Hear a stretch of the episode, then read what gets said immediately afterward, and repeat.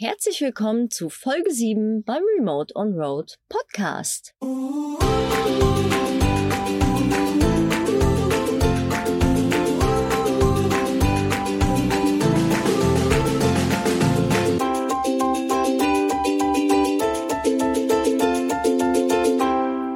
Diesmal haben wir eine Solo-Folge für euch und zwar zum Thema Reisen mit Hund und vor allen Dingen auch Reisen mit einem alten Hund. Weil für die, die es noch nicht mitbekommen haben, wir reisen nicht nur zu zweit, wir haben eine 16-jährige kleine Jack Russell Hündin an Bord. Und tatsächlich kommt der Rentner sehr gut klar mit dem, was wir tun. Aber dazu später mehr.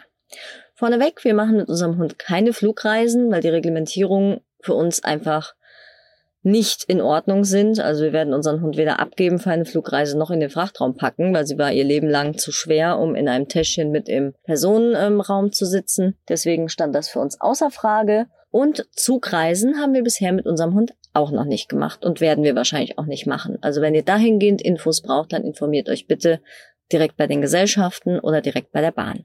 Angefangen hat alles damit, dass wir unseren Hund mit achteinhalb adoptiert haben und dann halt erstmal geschaut haben, überhaupt mit ihr in Urlaub zu kommen, weil bis dato wurde sie leider immer abgegeben für Urlaube. Und dann haben wir uns den kleinen Stinker gepackt und sind als erstes Zelten gefahren. Und zwar waren wir auf Fehmarn auf einem Campingplatz und dann später waren wir in Italien am Gardasee in einem Mobilheim, also so wie ein Tiny House, nur ein bisschen größer. Und das hat beides super geklappt, also sowohl in als auch Ausland. Die Campingplätze waren sehr, sehr hundefreundlich. Es gab Gassi-Strecken, es gab Spender mit Kotbeuteln. Sie durfte nicht mit in die Restaurants. Ich glaube, sowohl auf Fehmarn als auch in Italien auf dem Campingplatz war das nicht möglich, aber das ist ja auch kein Problem.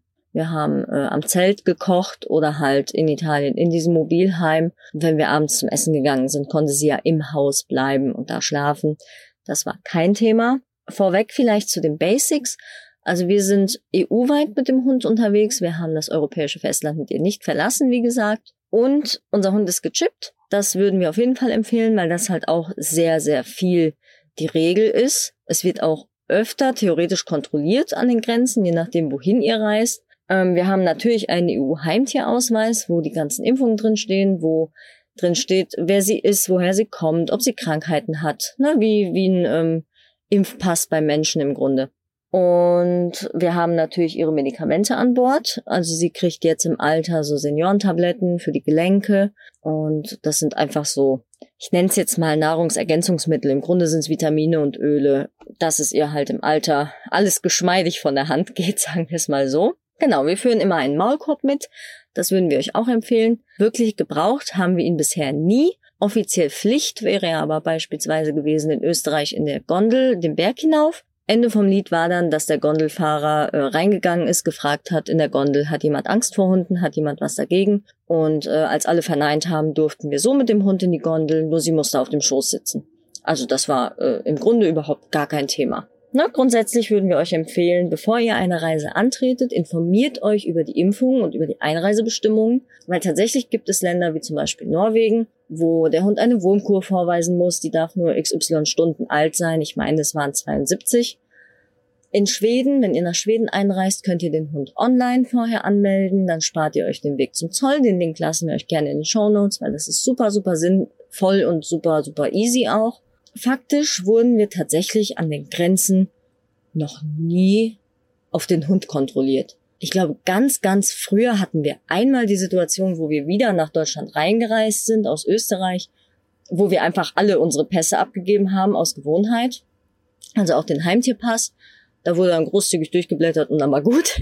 Aber jetzt so richtig, dass jemand wirklich auf unseren Hund drauf wäre und den durchgecheckt hätte und die Impfungen und alles gecheckt hätte, hatten wir bisher den Fall tatsächlich nicht. Nachdem wir dann auf Campingplätzen zelten waren, sind wir irgendwann dazu übergegangen, uns ein Van zu holen. Die Geschichte hört ihr in Folge 1 tatsächlich. Wer es noch nicht gehört hat, sehr empfehlenswert.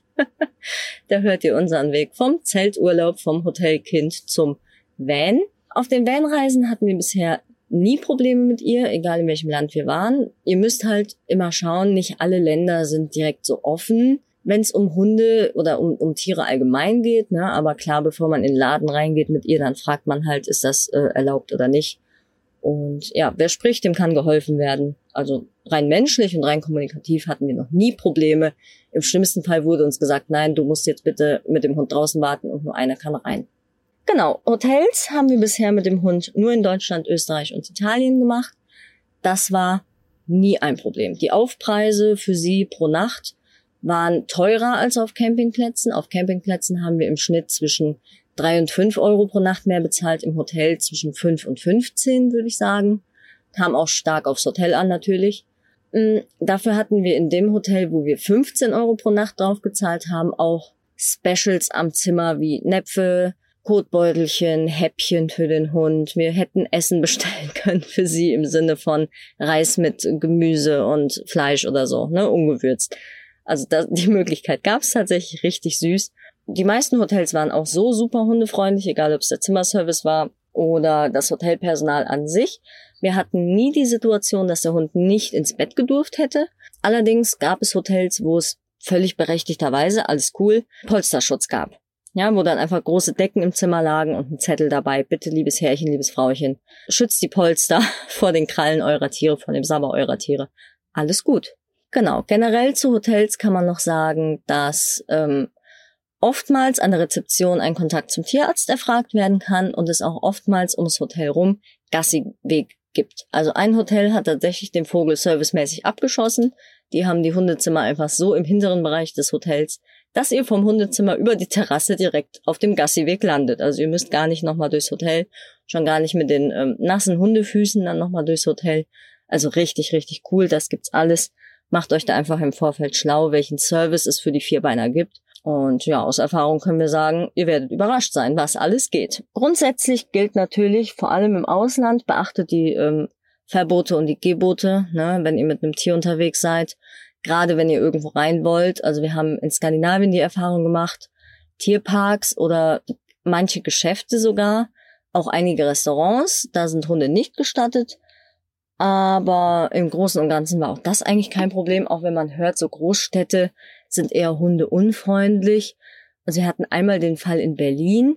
Da gibt's ein ähm, Einkaufszentrum, wo der Hund gar nicht rein darf. Das war am Alexanderplatz. Ansonsten vereinzelte Geschäfte natürlich, manche Restaurants logischerweise, alles gut. Und grundsätzlich natürlich Lebensmittel mit offenen Waren. Ne? Auch alles verständlich, alles gut.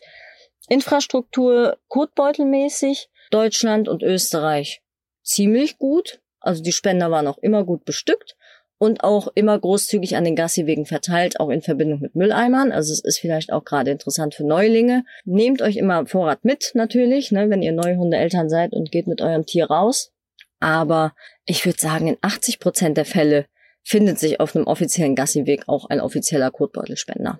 Genau. Wenn ihr am Meer seid, achtet mit dem Hund natürlich drauf, gerade in der Saison, das hat man zum Beispiel am Gardasee viel, dass da reglementiert ist, dass der Hund nicht ins Wasser oder ans Wasser darf, also praktisch nicht an den Strand. Aber wir waren auch schon oft außerhalb der Saison da und da war das eigentlich weniger ein Problem. Logischerweise leint den Hund da an. Ja, wenn, wenn Menschen am Wasser liegen, klar, ne, das, das möchte man ja selber nicht, dass man da liegt oder ist womöglich am Essen. Und dann kommt da so eine 80-Kilo-Dogge angerannt und frisst ein Eis oder so. Das muss dann natürlich nicht sein. Aber ja, ich sag mal so, bisschen gesunder Menschenverstand, bisschen aufeinander achten, dann klappt das schon. Auf Fehmarn gab es ähm, normale Strände und daran anschließend ein Hundestrandteil, aber auch da außerhalb der Saison zumeist möglich, mit dem Hund an den normalen Strand zu gehen. Ja, und ansonsten in Skandinavien im tiefsten Nichts, wo wir waren, hat's halt eh keine Sau gejuckt. Da äh, waren dann aber auch Verbotsschilder, falls jetzt Hunde dort gar nicht erlaubt sind oder so. Kam aber, glaube ich, nur an zwei Stellen vor.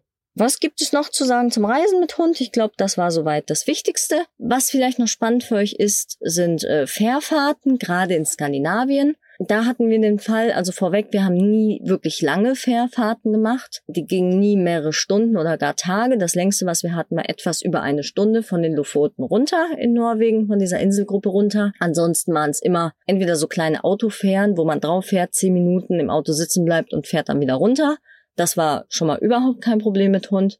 Aber auch auf den Fähren, die eine halbe Stunde bis Stunde gingen. Ähm, die Fähre von Fehmarn nach Dänemark im Sommer war sehr hundefreundlich. Das war gar kein Problem. Da durfte der Hund sogar mit an Deck. Die Fähre, die besagte Fähre von den Lofoten runter war da ein bisschen anders.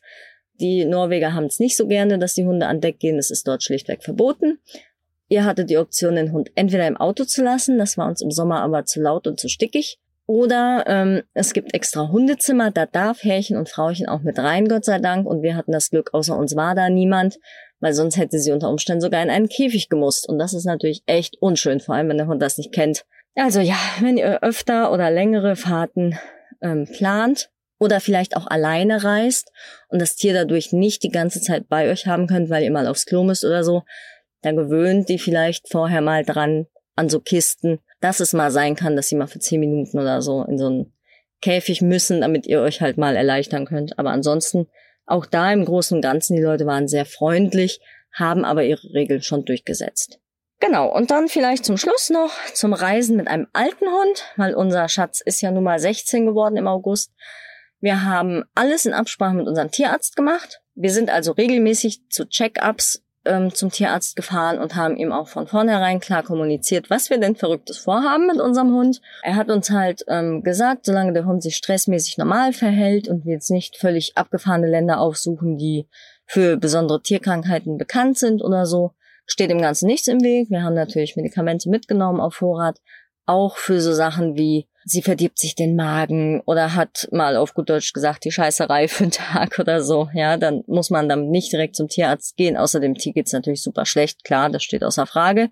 Das entscheidet bitte immer nach eigenem Ermessen. Aber ansonsten haben wir halt, wie für uns auch, eine Reiseapotheke mit den gängigsten Dingen mitgenommen. Wir haben ein Wundspray, was funktioniert wie so ein Sprühpflaster. Extra für Tierfüße können Menschen auch benutzen. Das äh, hat unser Tierarzt uns auch gesagt, dass ganz, ganz viele Sachen, die für sie gut sind, dass wir die halt auch nutzen können. Und genau, das macht es natürlich besonders praktisch und spart auch wieder Platz. Und ansonsten war auch der Umzug ins Auto mit dem Hund kein Problem. Also wir haben natürlich jetzt nicht alle Räume innerhalb von zwei Tagen leer geräumt, klar ähm, sondern immer nach und nach, haben ihre Sachen auch immer bei unseren Alltagssachen, also bei meiner Handtasche, bei Tims Arbeitstasche und so stehen lassen, damit halt klar war, solange die Sachen noch hier im Haus sind und meine Sachen hier im Haus sind, werden die nicht gehen und mich zurücklassen.